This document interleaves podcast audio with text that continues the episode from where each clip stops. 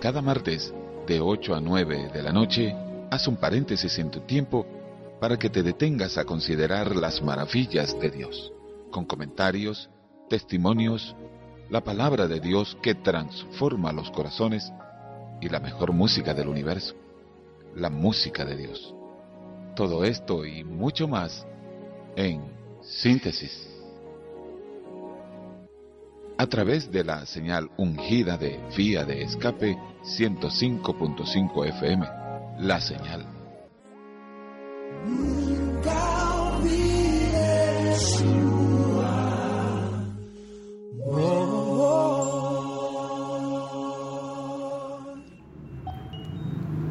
Amados, el mensaje de hoy lo he titulado lo vamos a cambiar todo.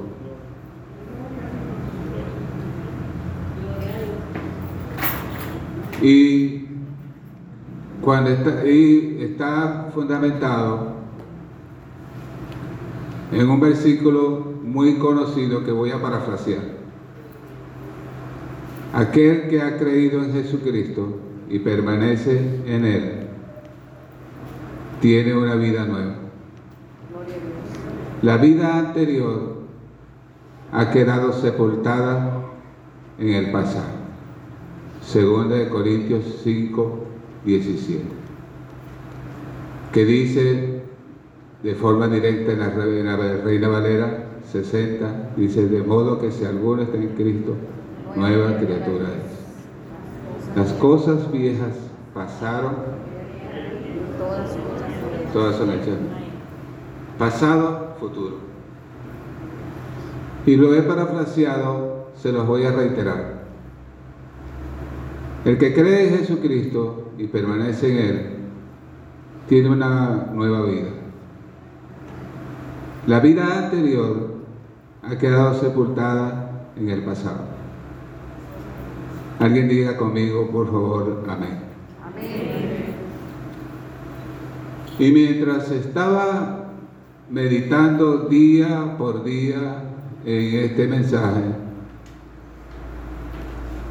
no tenía el nombre para él. Pero fui avanzando, porque cada mensaje en realidad es un esfuerzo, es una dedicación. Para el que le importa su ministerio, no se toman las cosas a la ligera si Dios toma a alguien y lo coloca al frente para hacer cumplir un ministerio, es porque esta persona tiene que tomarse las cosas de Dios muy en serio. Porque es un privilegio cuando Dios nos dice que hagamos algo para su obra. Entonces, seguí meditando, seguí escribiendo, un mismo mensaje a veces lo escribo cinco veces, atrás queda el primero como un borrador, luego queda el otro y luego queda el otro hasta que finalmente aparece claramente el mensaje. Y entonces vino a mi mente como una ocurrencia el nombre de, de este y es el que les dije, lo vamos a cambiar todo. Es probable que aquí en Venezuela y concretamente en Maturín, algunos de nuestros coterráneos sepan que ese graffiti está en, en algunas de los murales, en algunas de las paredes de la ciudad. Pero en realidad esa expresión viene de Dios, aunque no esté con las palabras literalmente así. Pero Dios se ha propuesto cambiar todas las cosas. No se va a exceptuar nada. Todo va a ser cambiado. Por eso es que el mensaje se llama de esta manera. Pero cuando yo estaba también meditando en, este, en el principio de esta enseñanza, dije para mí, qué inconsistente en comparación con nuestro Creador es la palabra del hombre. El hombre promete y rara vez cumple. Entonces más se afirmaba en mi corazón la confianza de que Dios todo lo que promete lo cumple, porque Él es veraz. Entonces, fue necesario y es necesario que así sea, porque ya sabemos la historia.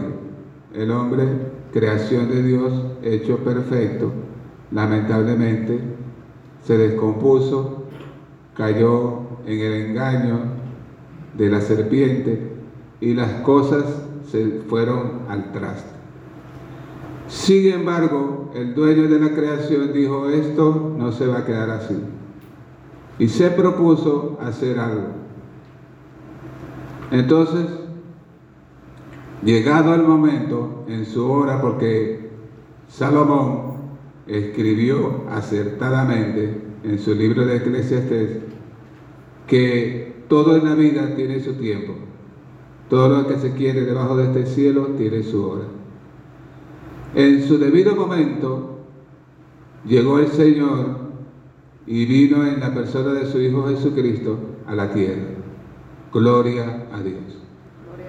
Cuando Él vino, se dirigió principalmente a los suyos, es decir, al pueblo de Israel.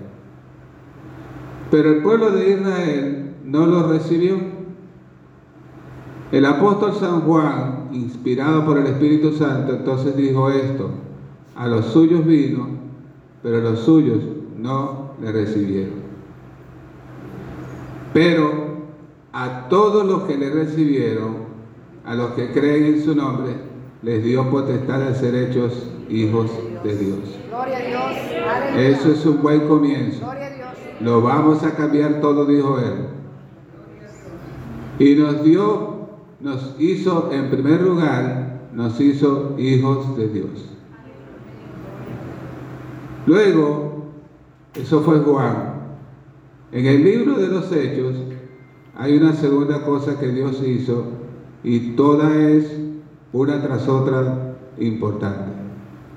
En el libro de los Hechos dice que el Señor Jesús dijo, recibirán poder cuando venga sobre ustedes el Espíritu Santo y me serán testigos del Espíritu Santo el Señor Jesús ya venía hablando con anticipación antes de la crucifixión.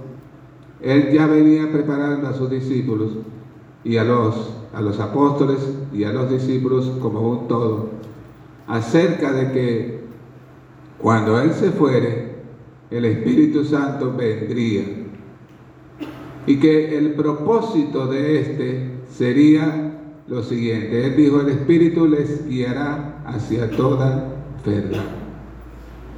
Él les enseñará todas las cosas que les he hablado mientras he estado con ustedes. El Espíritu Santo vendrá y morará, hará morada en ustedes, estará con ustedes. No los dejaré huérfanos. Hay que ver cuando, el Señor Jesús habló de huérfano, yo entiendo perfectamente el término. Porque hasta la saciedad se conocen ustedes que Julio César Barreto a los cinco años ya no tenía, nunca tuvo padre y mi madre se me fue muy temprano. Así que si alguien sabe de lo que pasa un huérfano, es este que les está hablando. Pero Jesús dijo una palabra muy grande de consolación, de fortaleza. Dijo, no los dejaré huérfanos. Un huérfanito no tiene quien cuide de él generalmente, duerme bajo los puentes, no tiene su alimento caliente, no tiene una manta, no tiene una camita, a menos que alguien le recoja, alguien tenga misericordia de él, un familiar, es la única forma. Eh, en el caso mío fue así. Me atendió una tía de mi madre, cuidó de mí. Y aquí estoy, no los dejaré huérfanos, vendré a ustedes. Entonces, dos cosas importantes una tras otra. Número uno, nos hizo hijos de Dios. Número dos, nos dio su Espíritu Santo. Ahora no estamos solos, caminamos con quién? Caminamos por doquiera que vamos con el Espíritu del Señor. Dan gloria a Dios. Pero hay un detalle, y es un gran detalle. El cuerpo que tenemos es el mismitico. Antes de ser hechos nuevas criaturas, el Señor nos dio su espíritu, nos hizo sus hijos, pero nos dejó este mismo cuerpo. Y esto es un gran reto para nosotros, porque en este cuerpo no glorificado tenemos una gran lucha día a día. ¿Y por qué? Surge una pregunta, ¿y por qué no nos cambió el Señor el cuerpo y lo glorificó de una vez? Buena pregunta para que se la hiciere, porque en la Biblia toda palabra dicha por el Señor tendrá su cumplimiento, pero lo tendrá en su momento preciso. Él dijo a través de Pablo que los muertos en Cristo resucitarán primero, pero que nosotros no precederemos a los que ya han muerto en Cristo Jesús. Es decir, para que no reciban un cuerpo glorificado, nosotros primero, y después, cuando acontezca el rapto, eh, el arrebatamiento, entonces también ellos reciban el cuerpo. No, decidió el Señor que eso sería para todos en un mismo día, en una misma hora, en un mismo minuto. Entonces, todos los creyentes tenemos que esperar con este cuerpo hasta que venga el día del arrebatamiento, en donde los muertos en Cristo, donde yacen los restos de los santos, también serán levantados incorruptibles y se les será dado de parte del Señor un cuerpo glorificado y nosotros también, los que estén vivos para ese día, estemos, no lo sé, seremos transformados en un abrir y cerrar de ojos. Algo muy rápido. Alguien diga gloria a Dios, por favor. Entonces, estamos en presencia de que hay un tiempo para la profecía, un tiempo que hay que esperar. Entre tanto, y no acontece esa profecía todavía, tenemos que lidiar con este cuerpo. Este lidiar con este cuerpo es tremendo, no es cualquier cosa, porque Pablo es tan delicado el asunto, de tanta trascendencia, de tanta importancia, que Pablo lo enfocó sobre todo en su epístola a los romanos, pero también en cada carta prácticamente hay un consejo para poder lidiar con este cuerpo. Por ejemplo, en la carta a los filipenses, el apóstol San Pablo dice que los pensamientos que debemos tener son solamente aquellos que realmente valgan la pena. Que sean pensamientos en los cuales pueda ser hallada alguna virtud. Que nuestros pensamientos tienen que ser solamente aquellos que sean puros, y para los que conocen algo de computación, saben que las máquinas, las PC y los celulares, cualquiera sea, tienen una papelera. Y que el cristiano cuando acude a un pensamiento que es impropio, tiene que cancelarlo de una vez y no darle ninguna espera, sino arrogarlo y echarlo a la papelera, a la papelera contigo. Y eso tiene que ser constantemente. El apóstol San Pablo consideró que vivir con este cuerpo eh, es un gran reto porque dijo inclusive que este cuerpo que tenemos, él lo llamó el cuerpo de pecado. Él dijo, lo que yo realmente no quiero hacer, eso es lo que hago. Estamos hablando de Pablo. ¿Qué queda para los que no tenemos esa talla moral y espiritual? Pero es lo que hay para todos los creyentes. Tienes un cuerpo que está contigo y que en el pasado, antes de conocer a Cristo, nosotros vivíamos, Efesios capítulo 2, según los deseos de nuestra carne, siguiendo la voluntad de los pensamientos. Y éramos hijos de condenación por naturaleza, hijos de ira. Porque ¿qué es lo que hacíamos? Bueno, lo que ya sabemos que hacíamos. Éramos mentirosos por demás, por citar alguno, algún ejemplo. Orgullosos, envidiosos otros, corruptos de entendimiento.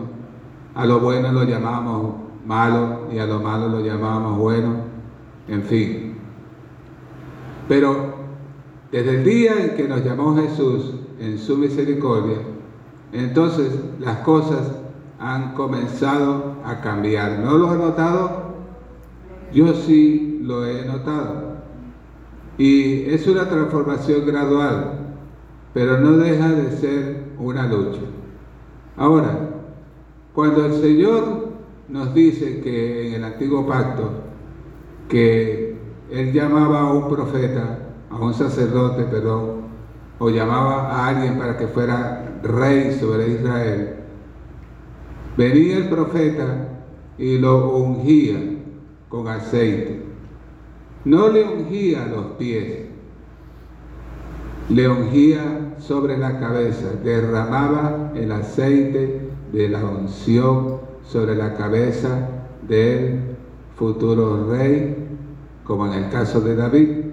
David fue hecho llamar, pero el Señor le había dicho ya previamente, llena tu cuerno de aceite y buscan que yo te diré. Entonces lo encontró, finalmente llegó de último, era impensable. Dios nos da sorpresas. Lo que uno menos a veces piensa es lo que acontece. En la casa de Isaí fue así. El que él menos pensaba el que cuida las ovejas, el que es el más pequeño de todos, ese es el que fue llamado. Y el profeta Samuel le ungió derramando sobre su cabeza aceite de la unción. Ahora, ¿por qué sobre la cabeza y no sobre los pies? Porque la cabeza contiene el órgano principal que controla todo el cuerpo de la persona. Contiene el cerebro. Por lo tanto, desde la cabeza hasta los pies, pero comenzando por la cabeza. Porque en cuanto a los pies, lo que sí hizo el Señor Jesús fue que nos lavó a algunos de sus discípulos para mostrar que debemos tener un espíritu de servicio, de humildad, lavando los pies aún de nuestros propios hermanos. En una ocasión, solamente en una ocasión en mi vida, yo he lavado los pies de la manera que Jesús lo ordenó. Y lo hice con lágrimas en mis ojos, mientras lavaba los pies a mis hermanos y alguno de ellos lavó los míos. Es una experiencia muy tierna, muy conmovedora, que toca, toca nuestro espíritu fuertemente. No para tomarlo como un rito, sino como una experiencia en esta vida que se vuelve inolvidable. Entonces, los pies fue para eso, pero la cabeza ungida con aceite, el aceite de la unción, porque el aceite de la unción era representativo del Espíritu de Dios. Entonces, ¿qué tenemos aquí que lo hace tan importante? Yo comentaba en una ocasión anterior que el cerebro es tan importante que Dios preparó cuidarlo mucho. Lo cubrió con el hueso llamado el cráneo. Es un hueso muy duro que cubre toda nuestra cabeza. Y debajo del cráneo puso las meninges. Las meninges son tres, en realidad tres, está en plural porque son tres meninges, tres pieles, una superpuesta sobre la otra. Y contribuyen al cuidado del órgano tan importante como lo es el cerebro. Y también el líquido cefalorraquídeo que envuelve todo nuestro cerebro. Está súper cuidado. Pero en cuanto a nosotros los espirituales, Dios dijo que nos pusiéramos el casco de la salvación, señores. Fíjense ustedes que ya hablamos científicamente de cómo está, como si fuera una clase de anatomía, pero yo no les podría dar una clase de anatomía porque yo no soy médico. Lo que hago así, un vuelo de pájaro así. Haciendo, pero yo les, yo les puedo decir, y esto no se los había dicho antes, yo casi fui médico. Eso no se los había dicho yo nunca. Me faltó una sola materia, mi ser, la materia gris.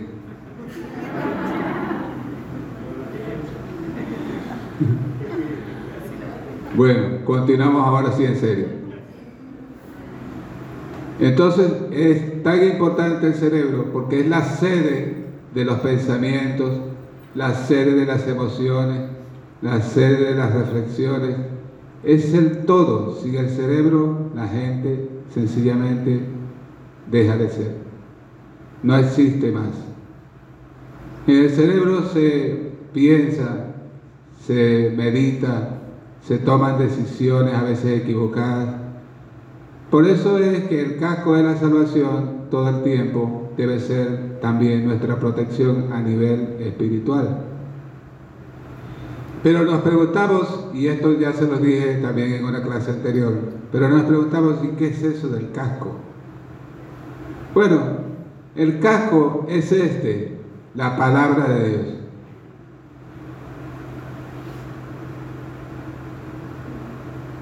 así, todo el día con el casco puesto, la palabra de Dios.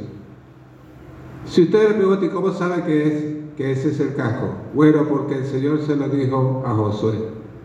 Nunca se apartará de tu boca este libro de la ley. Lo está enviando, él va a ser el sucesor de Moisés. Y el Señor habla cara a cara con Josué. Y le dice, nunca se apartará de tu boca este libro de la ley sino que de día y de noche. ¿Y dónde se medita? Que yo sepa es aquí. De día y de noche meditarás en él, para que guardes y hagas conforme a todo lo que en él está escrito. Entonces tu camino será prosperado y algo que me gusta mucho siempre, todo te saldrá bien. Gloria a Dios.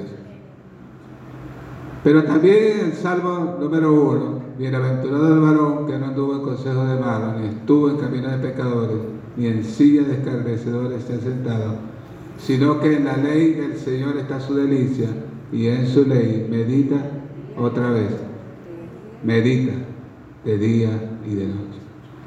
Es decir, el cerebro nuestro tiene que estar siempre alimentado diariamente por la palabra. Porque el diablo procurará bombardear nuestra mente. De hecho, el apóstol San Pablo dijo que él lanza dardos de fuego. Yo creo que el diablo no puede leer nuestra mente. Puede hacer otras cosas de todas maneras, pero leer nuestra mente no creo que pueda. ¿En base a qué creo eso? Bueno, en base a que, por ejemplo, el rey Nabucodonosor tuvo un sueño en donde vio una imagen muy grande, ya, ya la sabemos. Esa imagen muy grande, cuando él despertó, lo dejó bastante turbado. E hizo llamar a todos los sabios, astrólogos, magos, etc. Daniel era parte del equipo de todo ese grupo de los sabios. Pero aquellos otros, ustedes saben a quién les servían. Cuando ellos se presentaron ante el rey, el rey les dijo, quiero que me interpreten un sueño que me ha dejado muy inquieto. Y ellos le dijeron, bueno, su majestad, cuéntenos el sueño. No, se me olvidó el sueño. Así que me tendrán que decir qué fue lo que soñé y qué es lo que quiere decir. Gracias le doy al Señor que yo no estaba ahí. Porque eso es como para salir volando, corriendo, con permisito. Y hacer como la, la comiquita y perderse del mapa. Entonces le dijo uno de ellos, es que la petición que usted está haciendo, oh señor rey, es algo muy difícil. Nunca antes un rey había pedido semejante cosa. Pero díganos lo que soñó y nosotros le diremos al Señor. No, no, no, no, ustedes están poniendo la indignación al asunto les estoy captando su malicia. Lo que están es ganando tiempo. O me dicen el sueño o son hombres muertos. Si no hubiese sido, en primer lugar, por aquel que está allá arriba y que tenía en la corte a un sabio de Dios como Daniel, toditos ellos hubieran, miren, muerto toditos. Pero Daniel habló, habló sabiamente a Arioc y le dijo, ¿qué es lo que está pasando? ¿Por qué tanta prisa por qué quieren acabar con los sabios? Y le explicó. Bueno, dile al rey que me dé un tiempo que yo voy a estar en la presencia de Dios y voy a indagar sobre el asunto y iré y me presentaré ante el rey. Y así lo hizo, juntamente con Sadrán, Mesa y Abednego, amigos inseparables, pidieron al Señor y el Señor les dio la revelación. Lo que quiero resaltar con esto es que ninguno de los magos que trabajaban con los espíritus de, maldad pudo penetrar la mente del rey y robarle la información. ¿Sí me estarán entendiendo? No pudieron. Tuvieron que reconocer que era un asunto muy difícil. Nunca antes había sucedido eso. Si el diablo hubiera podido usar a uno de esos magos, le hubiera penetrado la mente y le hubiera leído lo que soñó porque estaba ahí en el archivo y hubiera, y hubieran salido ellos como que son unos grandes. Pero uh, uh, no, se no se va a poder. Porque el único que sí lee la mente y el corazón de los hombres se llama Jehová de los ejércitos. Y Él revela a quien Él quiere y con un propósito especial o específico lo que Él quiere revelar.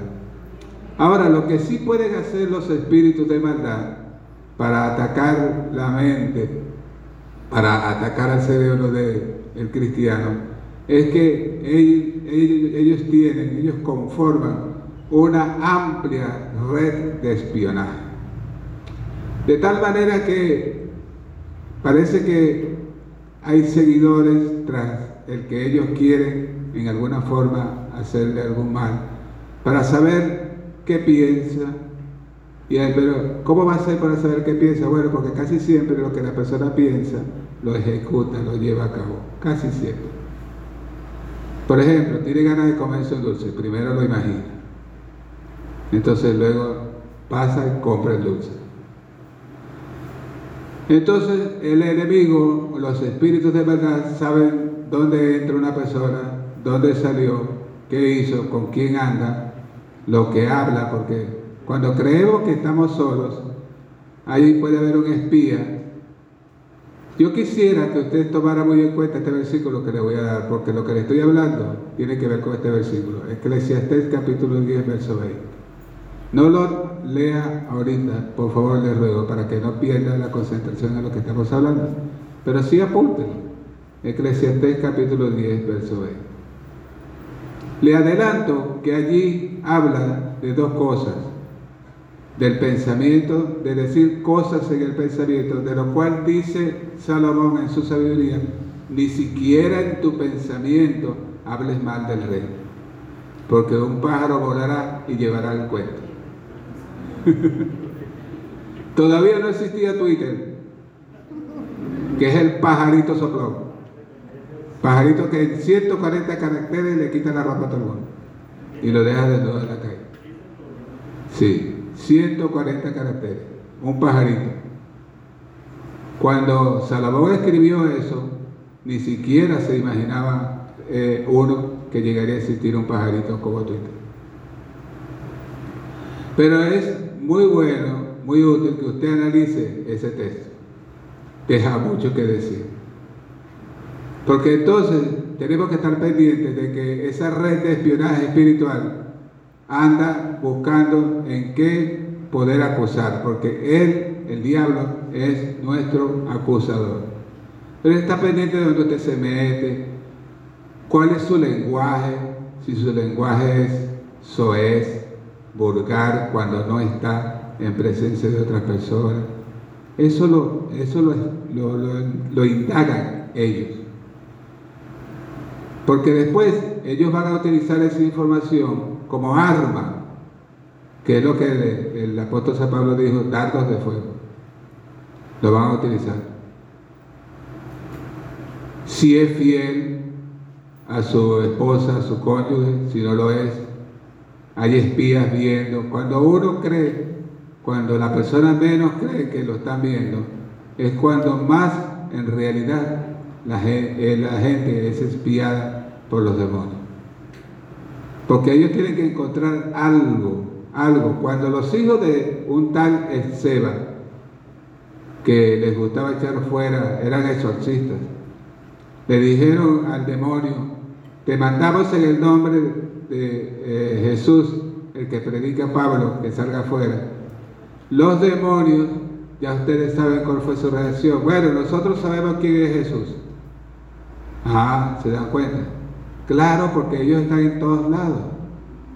El diablo no es omnipresente, pero por medio de los ángeles caídos que están por todos lados pululando, por donde quiera, no, debe haber un espacio vacío donde no haya un demonio.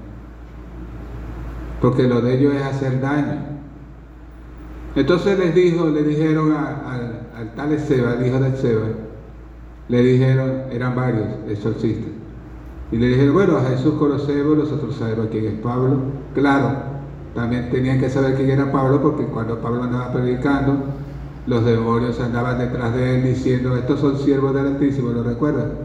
Metidos en el cuerpo de, de una muchacha que le daba muchas ganancias a sus padres. Y los demonios sabían quién era Pablo, porque es que ellos, cuando Pablo caminaba con su viaje misionero, ellos iban ahí también. Ellos iban a través de la muchacha iban diciendo por la boca de ella, estos son siervos del Dios alto, del Dios altísimo. Entonces ellos sabían quién es Pablo. No se crea usted ni yo que como no los vemos, no están pendientes de dónde nos metemos, qué hacemos, qué hablamos. Si pudieran saber nuestro pensamiento, lo harían. Pero el problema con los pensamientos es que a veces la persona piensa y luego lo exterioriza. Casi siempre la persona no se queda con lo que piensa, sino que lo habla. Entonces no hace falta a veces, muchas veces, que los demonios se preocupen por penetrar nuestra mente y leer nuestro pensamiento, porque es que ya la misma gente por su propia boca lo dice. Entonces, es, eh, es aquí la importancia de algo como tan grandioso, prodigioso. Yo me admiro cuando veo el cerebro. Cuando lo estudio a nivel científico, consultando con los que saben más que yo, y cuando lo estudio a nivel espiritual. Cuando lo estudio a nivel científico me admiro porque veo que el cerebro con apenas un kilo, pesa un kilo 300 gramos, a veces un kilo punto cinco.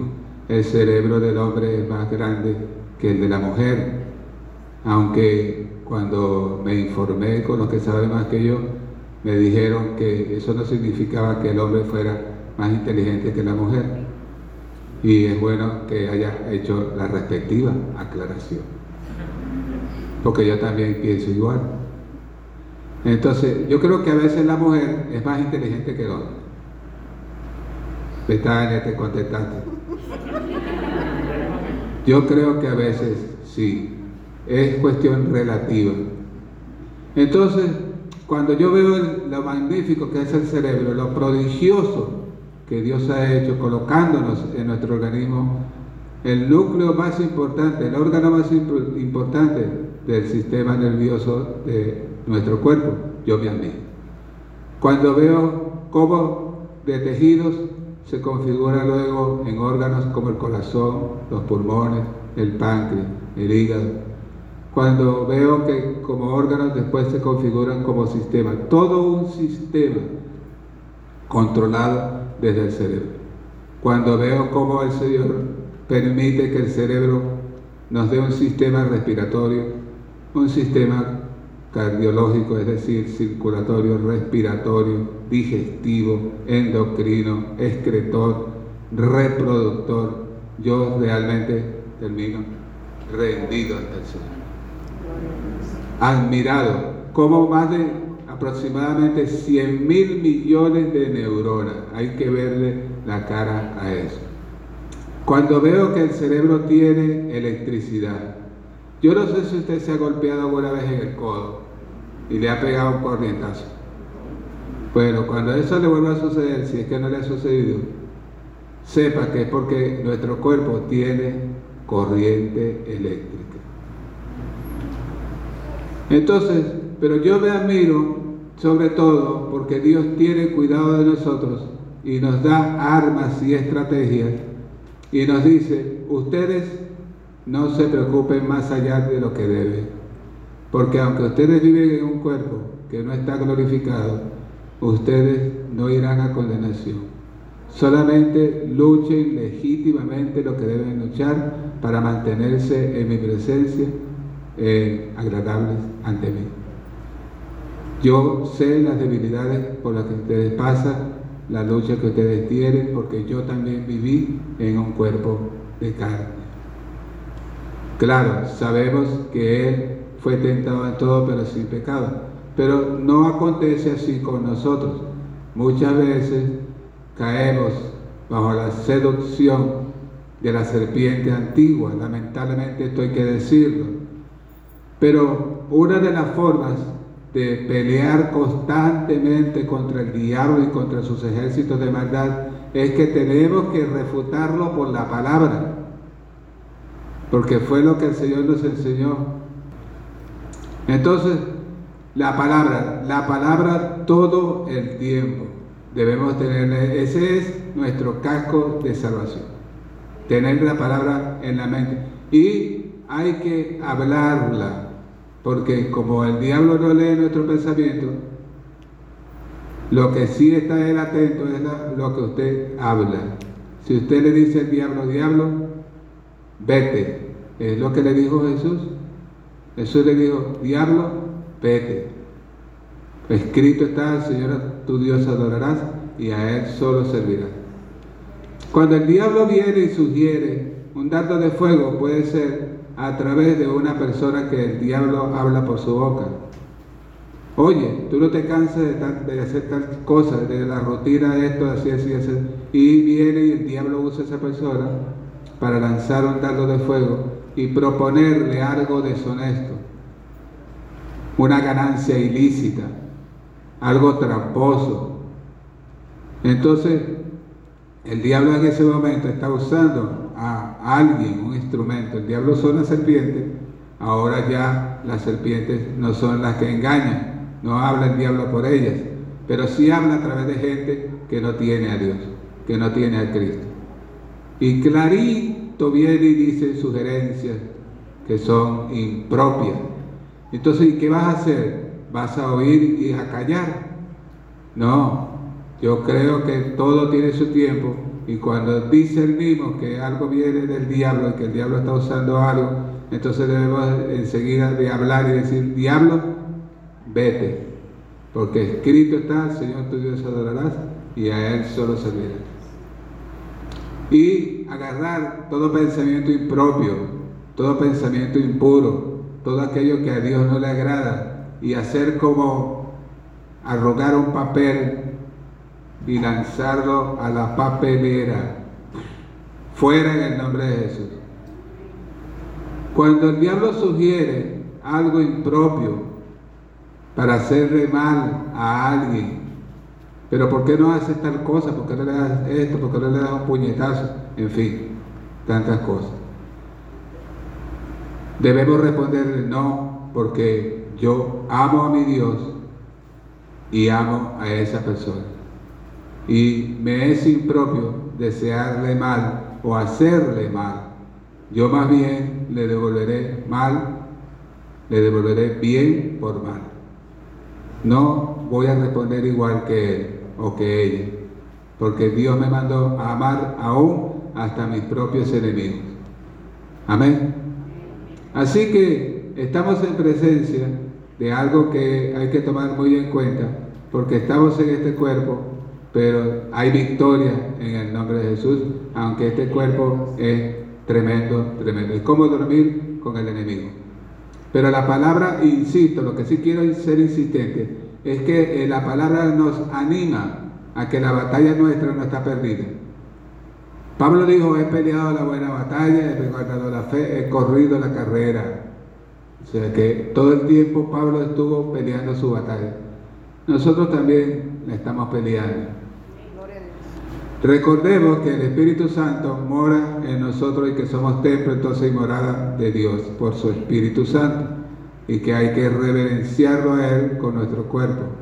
Nuestros cuerpos no deben ser puestos al servicio del pecado, deben ser puestos siempre al servicio de aquel que nos amó y nos lavó con su sangre preciosa, al servicio de Cristo el Rey.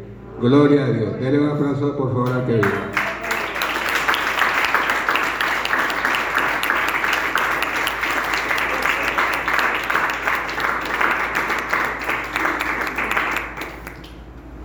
Ahora, voy terminando. Más de uno dijo, uff, por fin.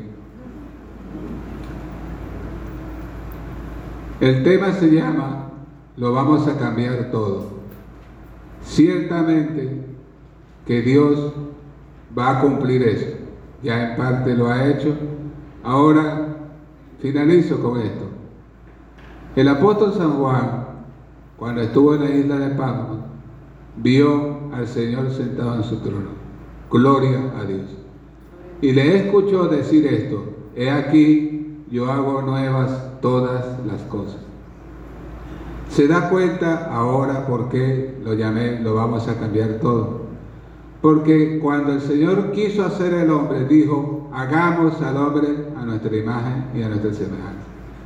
Cuando el hombre en una de sus desobediencias hizo la torre de Babel, dijo el Señor, descendamos y confundamos su lengua. Pues ahora el Señor dice, lo vamos a cambiar todo. Así que nos dice, todavía no, les he dado el cuerpo glorificado, lo tienen por fe.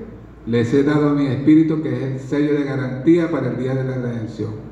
Así que solamente ustedes peleen legítimamente con las armas que les he dado y las estrategias que están en mi palabra, peleen esa buena batalla con confianza. Porque la salvación de ustedes ya yo la compré a precio de sangre preciosa. Solo que se esfuercen por hacer mi voluntad en todo tiempo. Entonces dijo, y luego mirando, mirando el Señor a, a Juan, le dijo esto, escribe, porque estas palabras son fieles y verdaderas. Se fijan que no son paroles. En el caso del Señor son palabras vivas y eficaces, que Dios cumplirá en su debido tiempo. Mientras tanto, Pablo dijo, miserable de mí, ¿quién me librará de este cuerpo de pecado? Entonces exclamó en un grito de victoria diciendo, gloria doy a Jesucristo, Señor nuestro, mediante el cual tenemos la victoria. Más que vencedores en el nombre de aquel que tanto nos amó.